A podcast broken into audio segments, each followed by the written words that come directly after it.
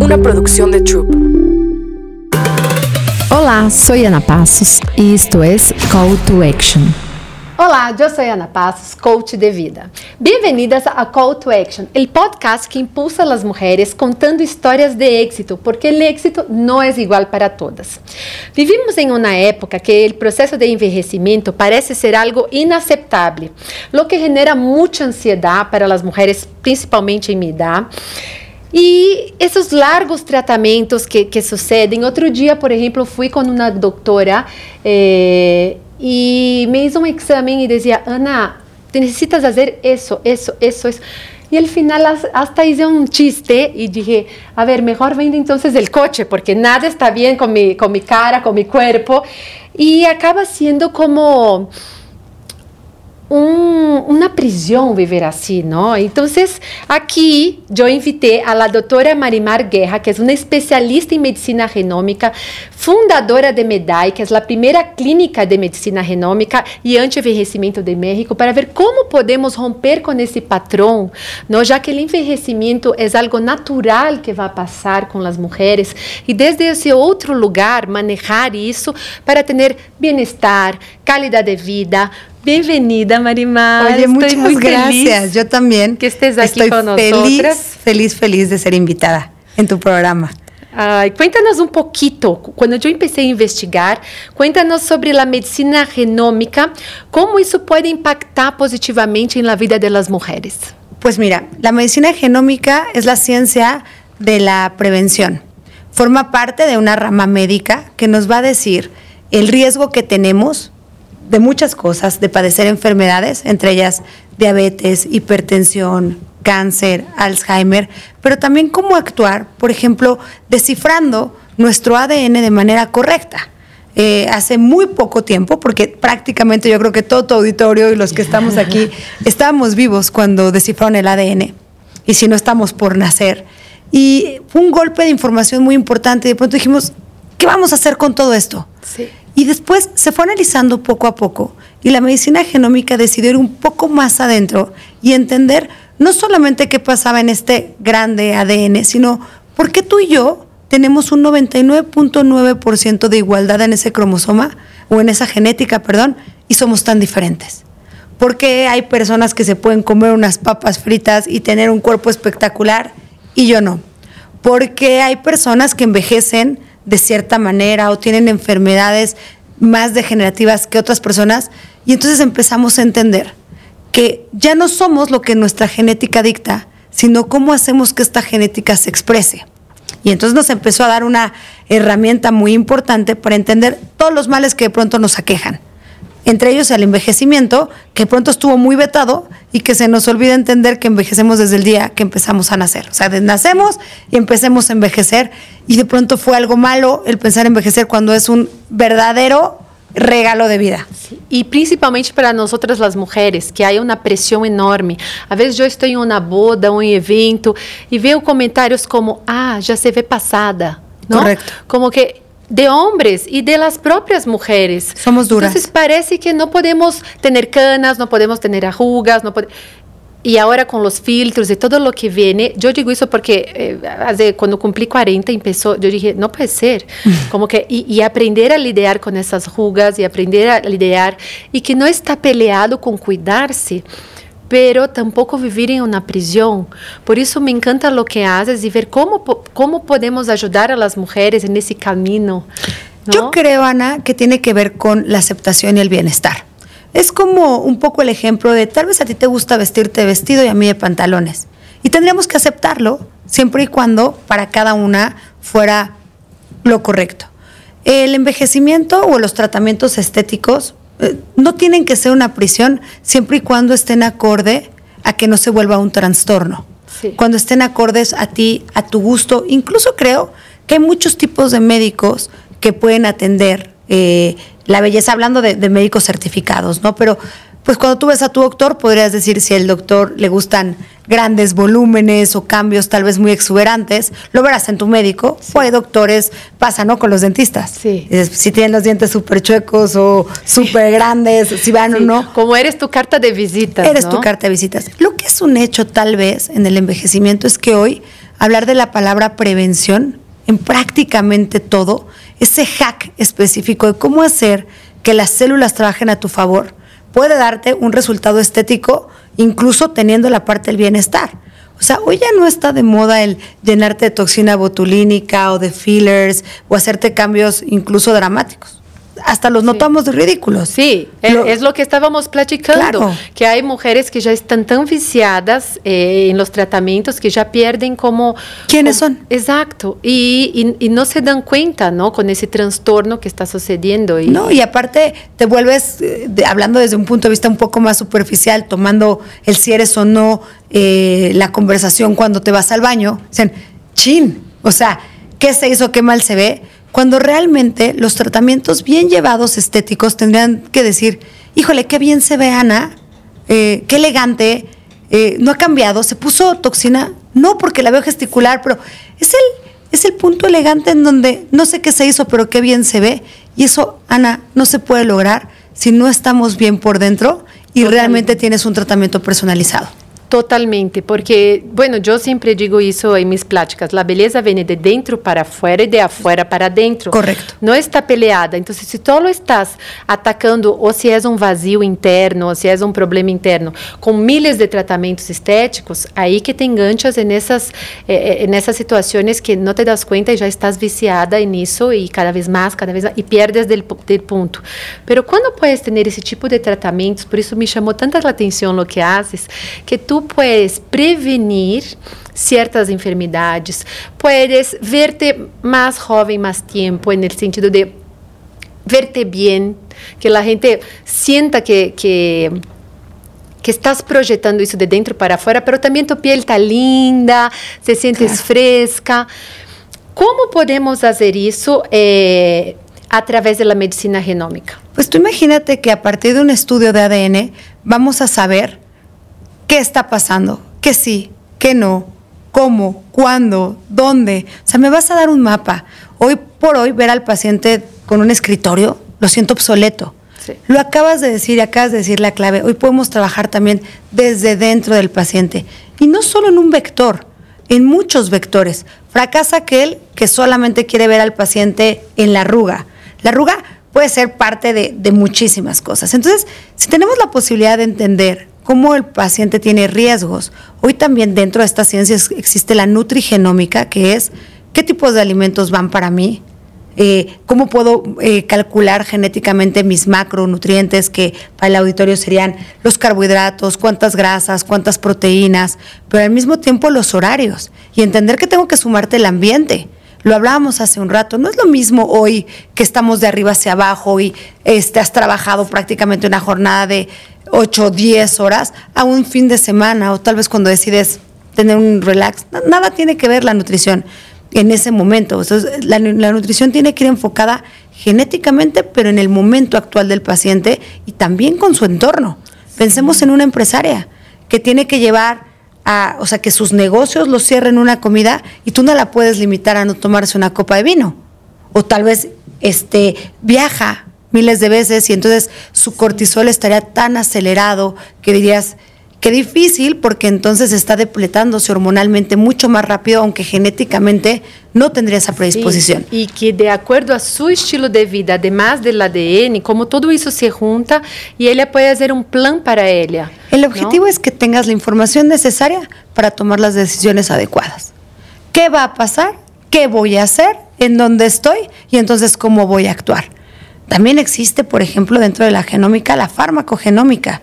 Y ahí podemos también saber los suplementos, que hoy por hoy mucho tiempo estuvieron vetados, luego se pusieron de moda, luego quisieron más, luego que sí, que no. Bueno, la medicina ortomolecular hoy forma parte y lo que yo, yo creo que el éxito de este tipo de medicina es que es una medicina integrativa no forma, hace uso de la medicina interna, de la dermatología, de la cirugía, pero también de la medicina ortomolecular, de la medicina funcional y también de las tendencias, porque sabes vetar cosas que hoy sabemos que funcionan y que tal vez estarán de moda en un tiempo, pero en otro futuro encontraremos pros y contras, también forma parte. Sí, y ver el ser humano con esa parte interdisciplinar como un todo, ¿no? Correcto. O, o, o no solo como hacíamos antes, la misma receta para todo el mundo. No, porque la vida o el, ser humano lo tenemos que ver tal vez en pilares. Este pilar en donde vas a ver su parte interna, su parte funcional, sus deseos que también son importantes, porque tampoco está vetado el decir yo me quiero ver de cierta manera, si está dentro de tu esencia. Sí, y también no juzgar, ¿no? Que es una cosa que nos hace muchísimo daño. ¿no? Muchísimo daño y que a veces es difícil, ¿no? Que somos unos juzgones y tenemos que tener esa conciencia sobre lo que los demás hacen, si es correcto o no correcto, y trabajar mucho nuestra mentalidad libre por, y, y, dejar de juzgar a nosotros y los demás. Aquí, eh, yo cuando vi tu trayectoria pensé, ¿qué te llevó a decidir irte por ese lado y tener tu propia clínica? Porque mi mamá es doctora. Uh Imagínate, soy hija de una doctora. Y una cosa es como, como yo viví mi infancia, ¿no? Que veía a mi mamá muy enfocada en el tema de la medicina, pero le costaba mucho el tema del emprendedorismo. Entonces, cuando mi mamá tuvo su primera clínica, tenía mucha dificultad en el tema administrativo, en otros temas, ¿no? Que en aquel entonces eh, no eran tan comunes. Si eres un doctor, eres un doctor, ¿no? Y hoy en día eso cambió. Y te veo a ti como que también eres una influencer, ¿no? eh, y experta en lo que haces. Eres doctora, eres emprendedora. ¿Cómo, ¿Qué te llevó a ir por ese camino? Fíjate que no lo pensé en su momento como emprendedora fue muy chistoso porque la historia es que toda la vida también doctora, en la carrera jamás te enseñan ni administración, ni emprendimiento. Es más, yo creo que como doctora en la carrera ni siquiera descubres tu valor como ser humano. Mientras más vas sufriendo y mientras más difícil es, tal vez es, algo muy raro, es un ciclo vicioso muy, muy difícil. Y la verdad fue que entré a la especialidad y fue mi peor versión de ser humano era tanto el cansancio, eh, toda la vida quise ser pediatra, los niños me encantan, pero me enfrenté a cosas, y te quiero decir que hasta de fe, donde no entendía realmente qué estaba pasando y donde esa expresión de doctor, de lo que yo quería ser, una persona empática, que realmente marcara una diferencia en mis pacientes, no lo estaba haciendo. Y fue una noche en la cual la verdad es que si alguna vez mi paciente me ve, le vuelvo a pedir como en todos los podcasts y entonces una disculpa porque, porque fui una persona grosera. Cuando me dio a su niño, de verdad fue como, le dije y no sé qué, y la verdad era fruto de cansancio y una frustración de no estar entendiendo que ese no era mi camino. Llegué a la casa y mis papás me dijeron, basta, es que no tienes que sufrir de esa manera, eso no es, no eres Marimar, y, la verdad es que renuncié sin pensarlo. Y eso en México, no sé cómo sea en otras partes del mundo, pero tú renunciar a la especialidad es algo muy complejo. Y me llegaron muchas crisis, porque sentí fracaso, sentí frustración, sentí soledad, sentí desaprobación, muchas cosas. Yo me imagino lo difícil, porque es una carrera muy larga, de mucha dedicación, y que ya tienes ese, esa, esa, dirección muy clara. Yo voy a ser doctora pediatra. Voy a ser, voy, exacto. Entonces, cuando se rompe todo eso... Fue muy difícil. Y, pero yo quería hacer pediatría en específico porque quería hacer inmunología. O sea, siempre las células y la evolución de esto me había gustado. Y tuve un golpe de suerte, esa es la realidad. Llegando, un día abrí la computadora y dije, bueno, es que algo tengo que hacer. Y encontré la palabra medicina genómica. Cenando en Estados Unidos, un amigo me dijo, hoy no puedo este, tomar porque mañana me van a hacer mi estudio genómico para calcular mi seguro de gastos médicos. ¿Cómo? Sí. El año pasado me hicieron mi estudio y pues como fumaba, estaba gordito, pues la tasa fue muy alta y me dio la oportunidad de cambiar mis hábitos para bajar la tasa. A ver, me interesa. ¿Cómo? Me, me generó... Cuénteme más. ¿De qué me estás hablando? Y entonces empecé a profundizar y efectivamente Estados Unidos tenía en este momento una forma y, tuvo mucha reactividad porque hoy no es el país más obeso, hoy no se mueren de enfermedades crónico-degenerativas como se morían hace 10 años. Y lo que hicieron fue una intervención directa en la salud, buscando que el paciente cambiara hábitos. Y, me pareció algo sorprendente. Entonces empecé a buscar y dije, oye, bueno, genómica suena muy bien, oye, este, en México no hay, ¿a dónde voy?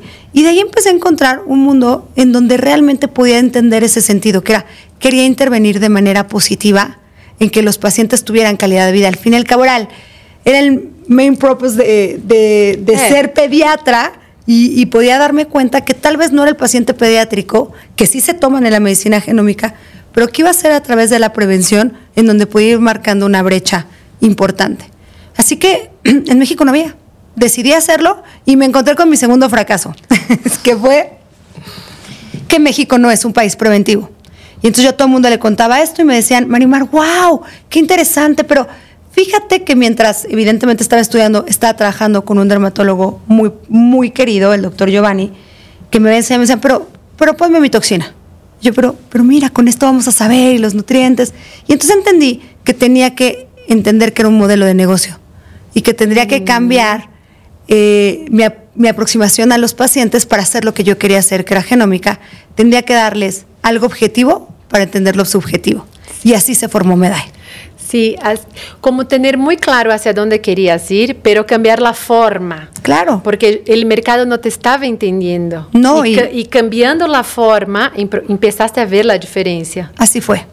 Y, y, la verdad es que empecé a quitarme las barreras, es decir, no yo doctora, eh, tengo que tener solamente una bata blanca y quitarme los estigmas de lo que decían que había mujeres feas y las que estudian medicina y que la gente que le gustan las moléculas y que les gustan las proteínas y el ADN no tendría por qué ser el estigma de los lentes y la persona que iba a estar detrás de un laboratorio, sino que podía hacer otro uso de, de algo que me gustaba, que era conocer a los pacientes y hacer que mis pacientes estuvieran conmigo siempre porque yo no quería ser el médico en donde yo era reactivo, solucionaba un problema y me iba, sino quería ver si lo que estábamos poniendo realmente estaba cambiando y quería que mi paciente volviera a tener esa historia familiar médica que, que me permitiera verlos envejecer conmigo. Claro, tener como esse acompanhamento. Correcto. Não?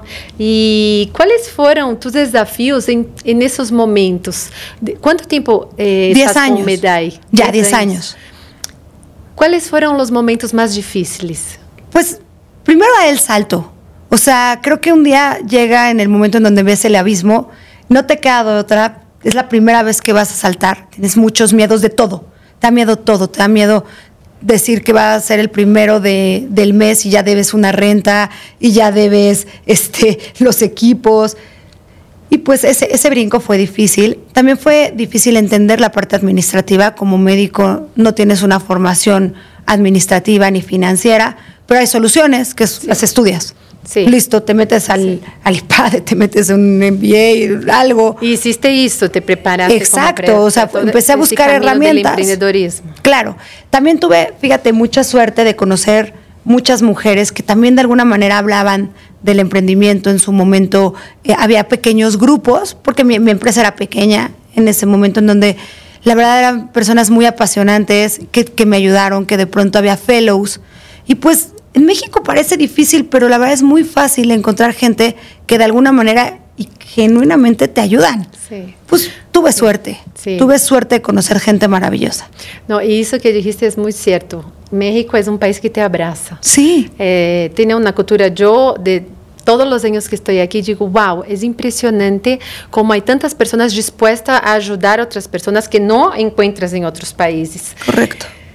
Ahora, si volveras atrás, como na película, ¿hay algo que harías diferente? La verdad, no. No. O sea, hoy estaría dispuesta a pasar cada uno de los días. Es más, te podría decir que hoy no me cambiaría por nadie. Y lo he pensado muchas veces porque hablando y ahora en foros de emprendimiento y así, tal vez es una pregunta recurrente y de pronto escucho cosas tan maravillosas de, de otras personas emprendedoras que admiro que, que me hacen cuestionármelo mucho. Pero sí siento que para llegar a este momento te tienes que raspar igual, lo tienes que llorar igual, lo tienes que vivir igual y al final, ¿sabes qué? No pasa nada más que vueltas hacia atrás y dices, hey, no era tan grave como lo vi en ese momento.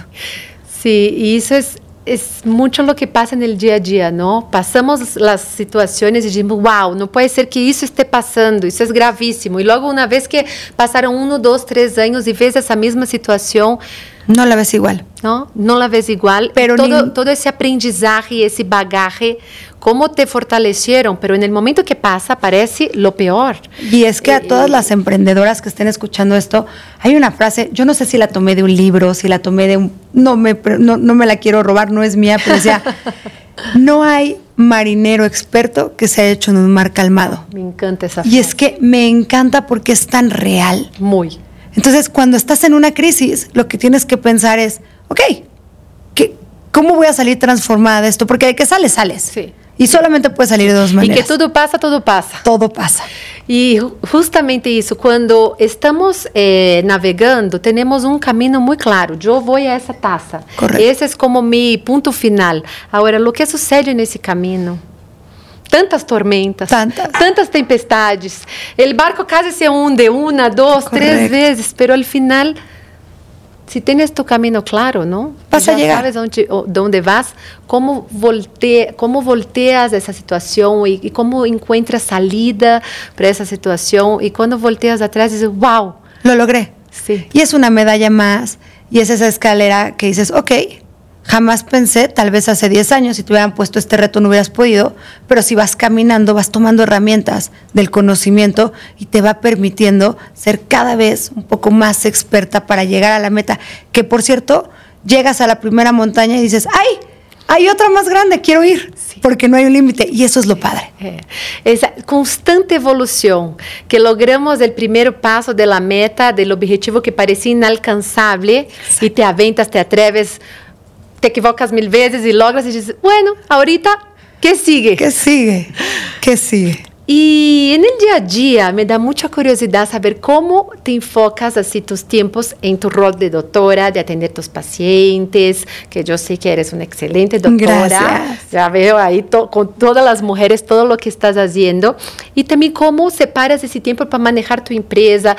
Esse lado de líder com tu equipo, porque também sei que é muito eh, Duro. duro eh, manejar pessoas eh, e manter o patrão de qualidade em uma clínica. Aprendí la administración del tiempo a base de errores y entendí que la mujer, eh, tengo que hablar desde el punto de vista de mujer porque lo soy, es, son roles. En la mañana, por ejemplo, me pongo el rol de 4 de la mañana a 6 de la mañana de mamá, porque amo ir y ponerles el lunch y llevarlos y es no negociable. Para mí ese momento es no negociable.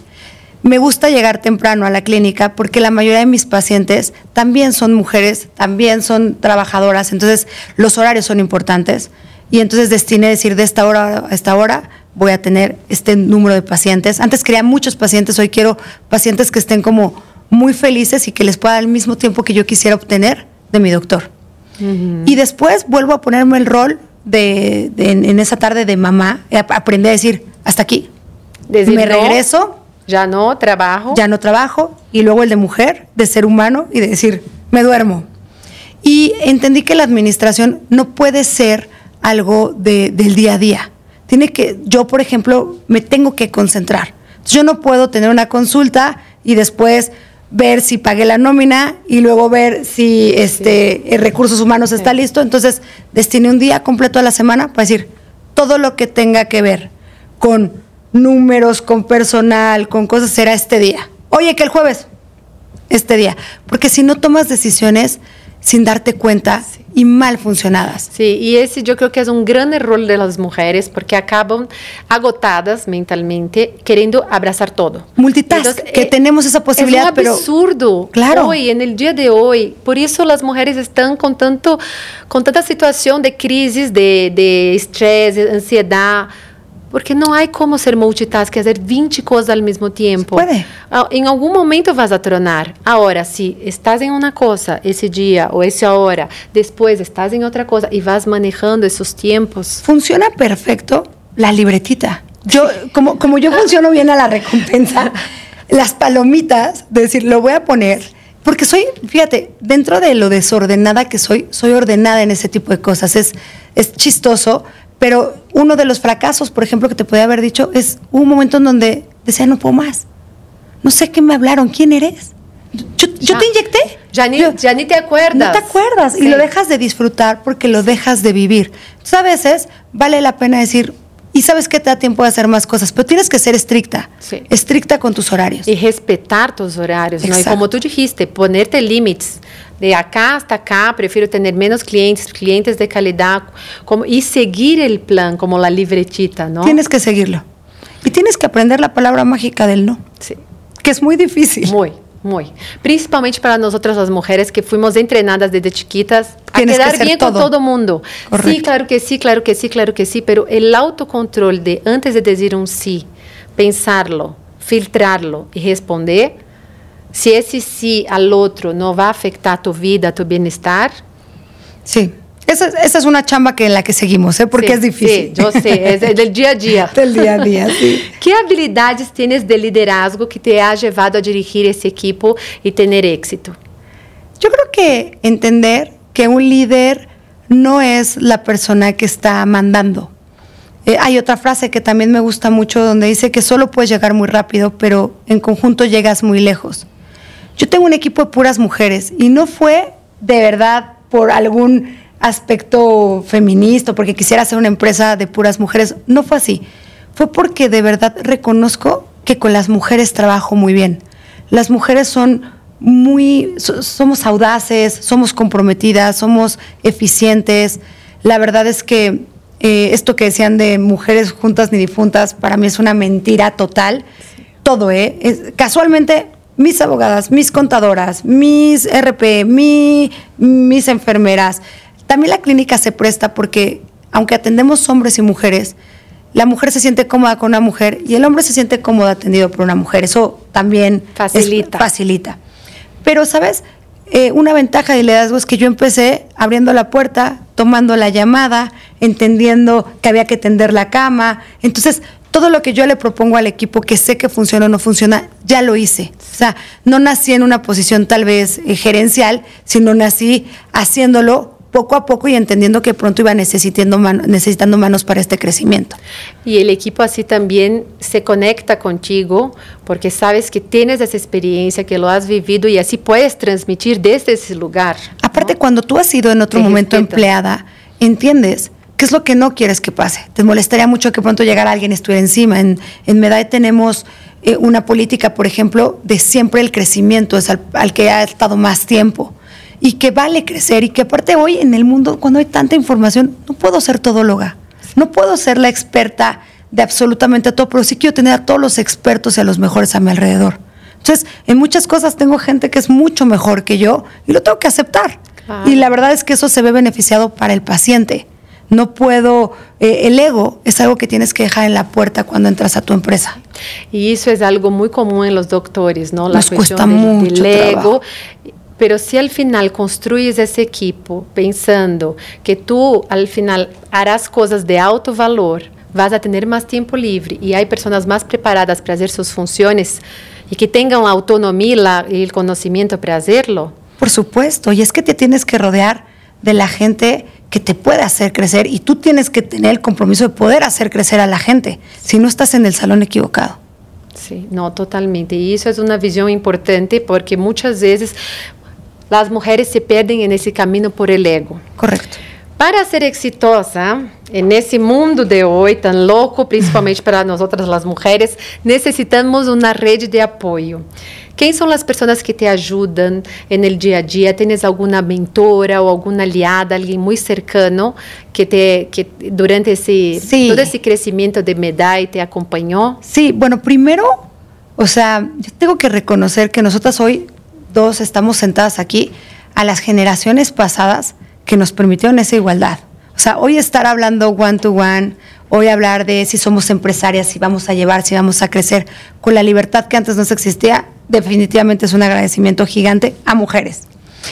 Pero mi mamá, mi mamá me ha acompañado desde el día que decidí abrir la puerta de la clínica en todos los momentos y ella ha jugado un rol de, pilares muy importantes porque, pues bien, eh, me ayudó mucho tiempo con, con los niños cuando todavía no había la posibilidad, por ejemplo, de, de ni siquiera de llegar a la escuela o de, de tener a alguien que te ayudara.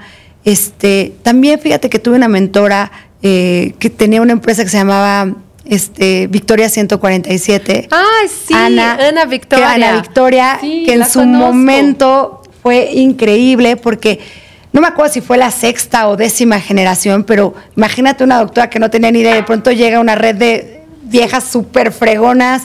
Yo decía, ¿cómo y qué hacen? Y entonces empezamos a hacer equipo y al mismo tiempo eh, ahí conocí muchas de, las de las personas con las que hoy trabajo, directamente e indirectamente, porque pues fueron mujeres que en su momento tenían sus empresas y empezaron a decir, mira, esto ya lo recorrí Marimar por allá, ¿no? Vente y ahora tú dime por acá. Y se que facilitan tu camino. Facilitan tu camino y lo entienden. Sí. Y Victoria 147 me encanta para las que nos están escuchando porque es una aceleradora de negocios. A veces tienes una buena idea, pero no sabes el camino, como en tu caso, en caso de mi mamá que les conté, que era una excelente doctora, pero cómo yo llevo eso allá, tener una clínica, o eh, sea, es otro paso. Cuando llegan un día y te dicen, el día que llegas la primera vez y te dicen, bueno, vamos a presentar tu business plan y tú, ¿tú ¿what? ¿Qué es eso? ¿Cómo, No tengo ni idea de qué me hablas. Y entonces te ponen, ¿sabes? Una organización que ni siquiera sabes que existe. Y si eres inteligente, sabes perfectamente que estás rodeada de mujeres que también quieren crecer. Sí. Entonces, eso es una verdadera red. Y ahora, la siguiente más importante, mis pacientes. Entendí que todas las mujeres con las que yo trabajo, ellas trabajan y hacemos una red, un networking. Y eso es muy importante porque, pues si yo tengo dentro de mis pacientes una gran arquitecta, pues que me haga el diseño. Y si tengo una perfecta project manager, pues entonces hemos ido generando grupos en donde de pronto hacemos actividades en la clínica sin ningún otro afán de conocernos, porque tú nunca sabes que tal vez la que está sentada a tu lado tiene la solución de lo que tú vas a salir corriendo a buscar. Sí, como Entonces, esas colaboraciones que van surgiendo de las personas que ya están ahí. Y que aparte no tienen por qué tener un interés propio, sino es simplemente un espacio donde se, en la pandemia lo entendimos. La gente trabaja muy bien online, pero en el momento en que tú juntas buenas mentes, haces. No, hay una magia. Magia. Hay una magia. Y para eso también se necesita mucha seguridad. Sí. Porque en varios grupos de mujeres yo percibo que algunas quieren colaborar y otras no. Y las que sí quieren colaborar es las que se sienten más seguras. Correcto. ¿no? Y de ahí nacen cosas espectaculares. Así es. Cuando Eso es las definitivo. mujeres colaboran y suman, se ve el Así resultado. Es. Crecer solita es mucho más complicado. Muy difícil. Y sabes que está topado. Sí. Porque va a llegar un momento en tu mente que tu mente ya no va a saber más. Ah. Y alguien se dedicó 10 años a hacer lo que tú quieres aprender. Entonces es mucho mejor tener una buena red y escuchar. Sí. escuchar. E entramos no ponto cego, não? Como estamos em piloto automático com nosso negócio e va, va um dia atrás outro dia atrás.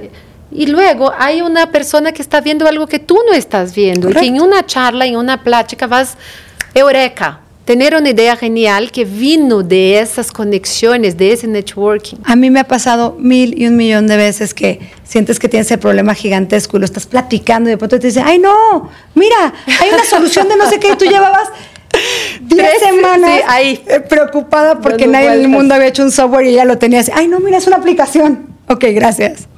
No, es impresionante la fuerza cuando nos abrimos Correcto. a tener mentoras y tener mujeres que admiramos y que tengan la experiencia necesaria y que nos puedan abrir y facilitar el camino, tener esa, esa red de apoyo realmente, ¿no? Correcto. Ahora, regresando al tema del miedo del envejecimiento. Uh -huh. Que é muito forte e tem um grande mercado, que há doutores que apoiam desde seu pro, pro, propósito e também com muito profissionalismo, como hemos dicho, não? dizendo não muitas vezes ao paciente. E e outros que fazem de todo o que o paciente pida, já que há aí uma questão muito emocional, não? desde esse terror de envelhecer de las mulheres e essa demanda da sociedade que esteja sempre hermosa, guapa, linda, certos patrones predefinidos. Correcto.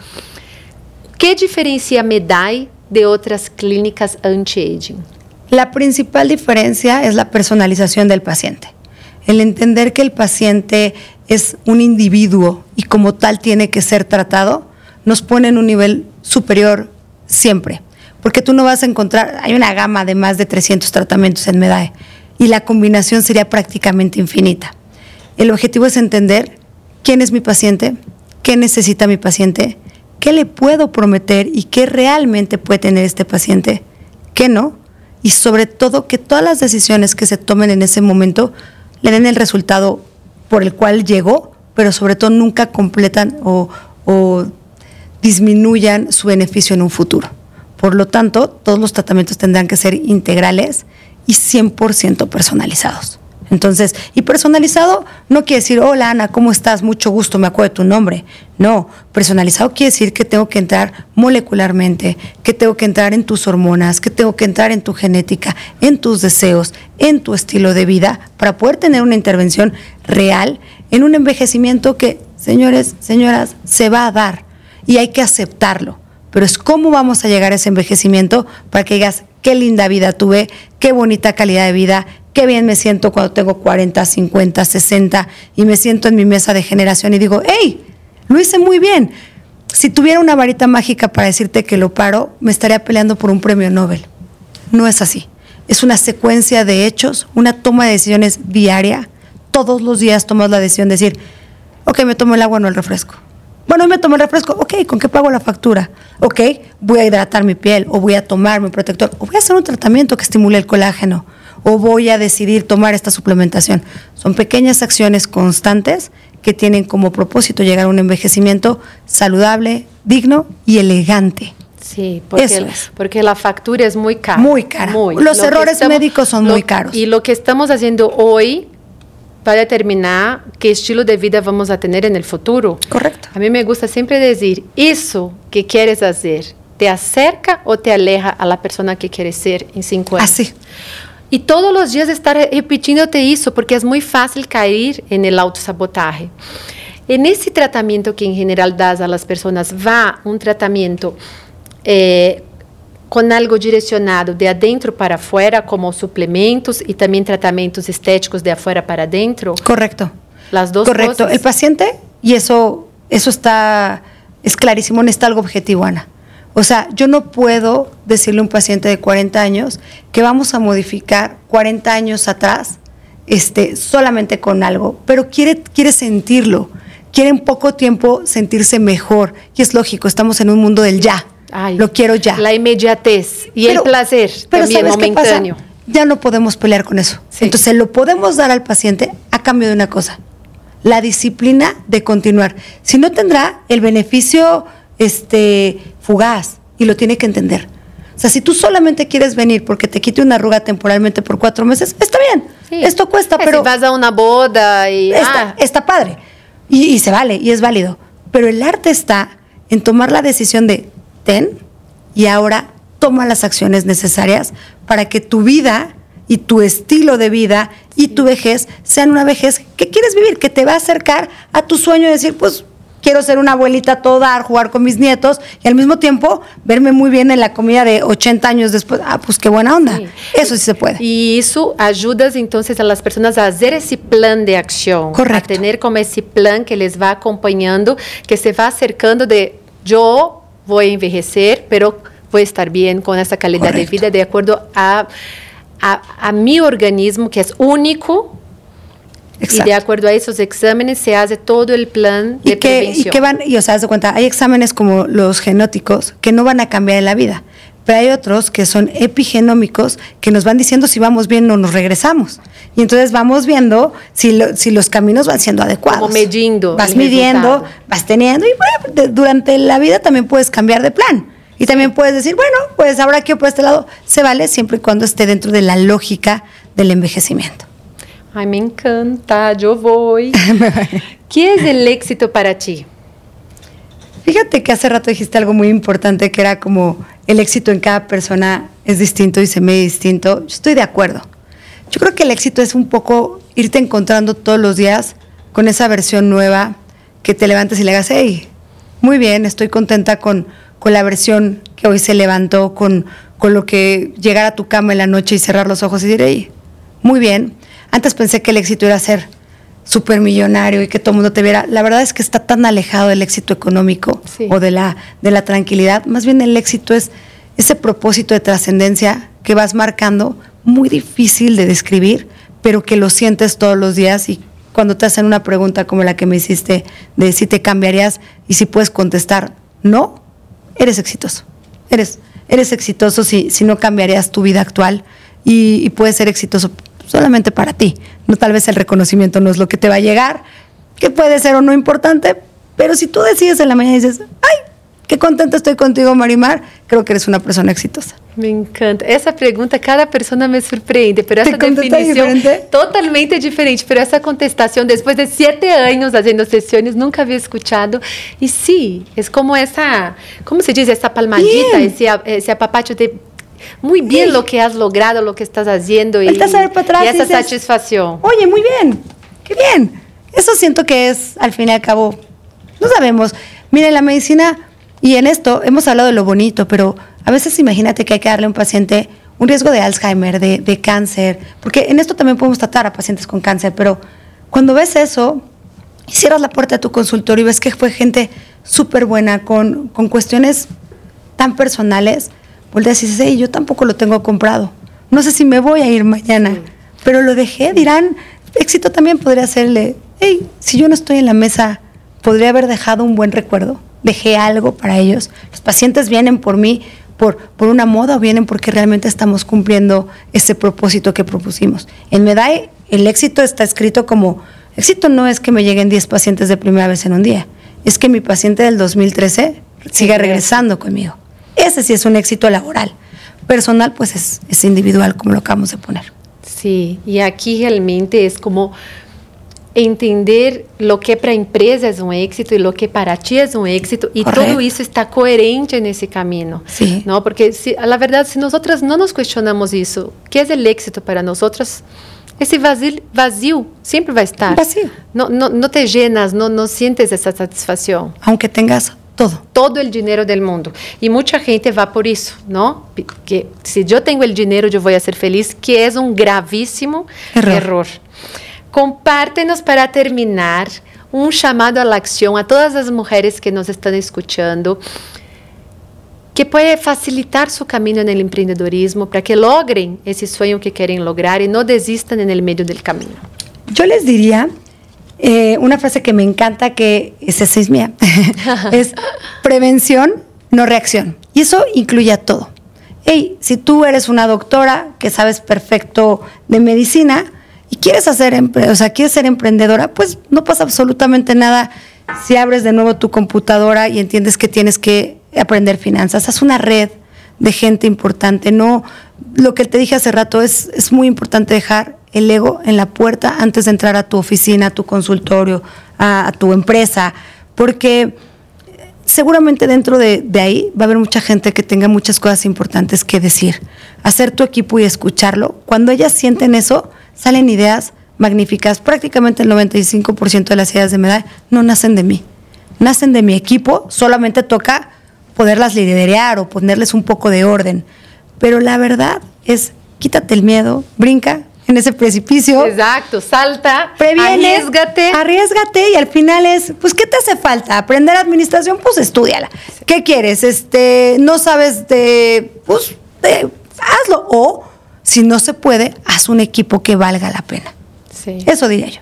Ay, me encanta. No quiero que termine todas. Las tres de hoy fueron maravillosas. Sí, oye, eh, estás cansada, ¿eh? Sí, no, hoy fuimos con todo.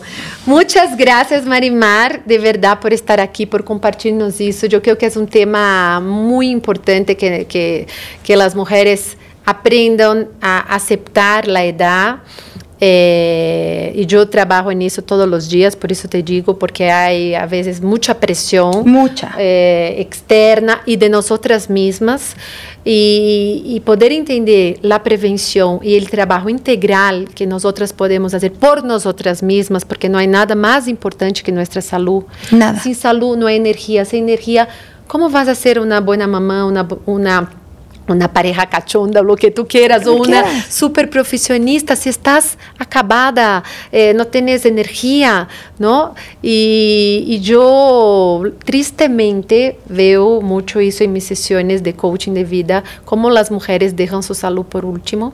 Veo uma e outra vez, é algo muito forte. Muito e, e, que tu des essa solução integral para as mulheres, principalmente as mulheres que já estão como em minha idade, que já vão entrar na pré-menopausa, na menopausa, e podem ter um acompanhamento para ter muito mais qualidade de vida. E que aparte te vou dizer algo. Maravilhoso.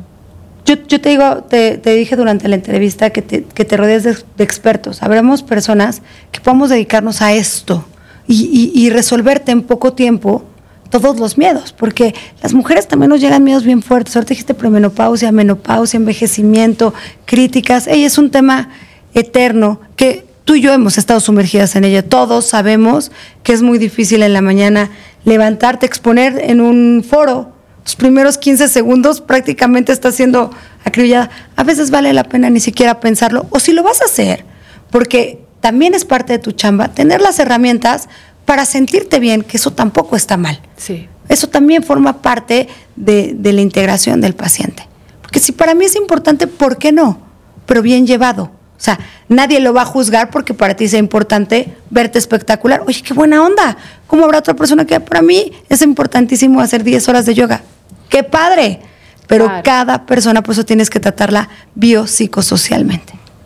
Me encanta, ay, qué padre. ¿Dónde te pueden encontrar en las redes sociales? Seguirte, Oigan, me va a encantar, seguir a me encanta el Instagram. Seguir a Medai, no, es que además la doctora, como yo les dije, además de guapísima, eh, ahí tiene sus redes sociales con muchísimos seguidores, da consejos, entonces también para que ustedes conozcan un poquito más ¿no? de su historia y también de los trucos. que Sí, siempre estamos compartes, tips. sí. Este, es DRA, punto, o sea, de doctora Marimar Guerra, y Medae, que es M-E-D-A-E, guion bajo, en Instagram, en Twitter, en Facebook, todas son iguales.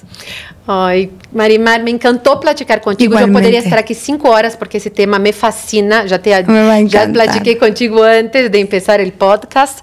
Eh, a todos ustedes que nos escucharon hoy, muchas gracias. Síguenos en las cuentas de Luxury Lab Women y Ana Passos Life Coach, donde compartiremos más sobre la historia de la doctora y cómo ustedes pueden crecer en sus empreendimentos. Pero antes de terminar, yo quiero agradecer muchísimo a nuestros aliados que nos ayudan a contar essas histórias de mulheres inspiradoras a largo de diversas atividades del año. Lincoln, a nuestros muebles hermosos de Bow Concept y mi vino favorito que te voy a regalar Eh. uno, Domens Hot. Muchas gracias y espero que tengamos otro para seguir. Por favor. Sí, para seguirle porque es un Gracias. temazo. Chin, chin. Gracias. Call to action.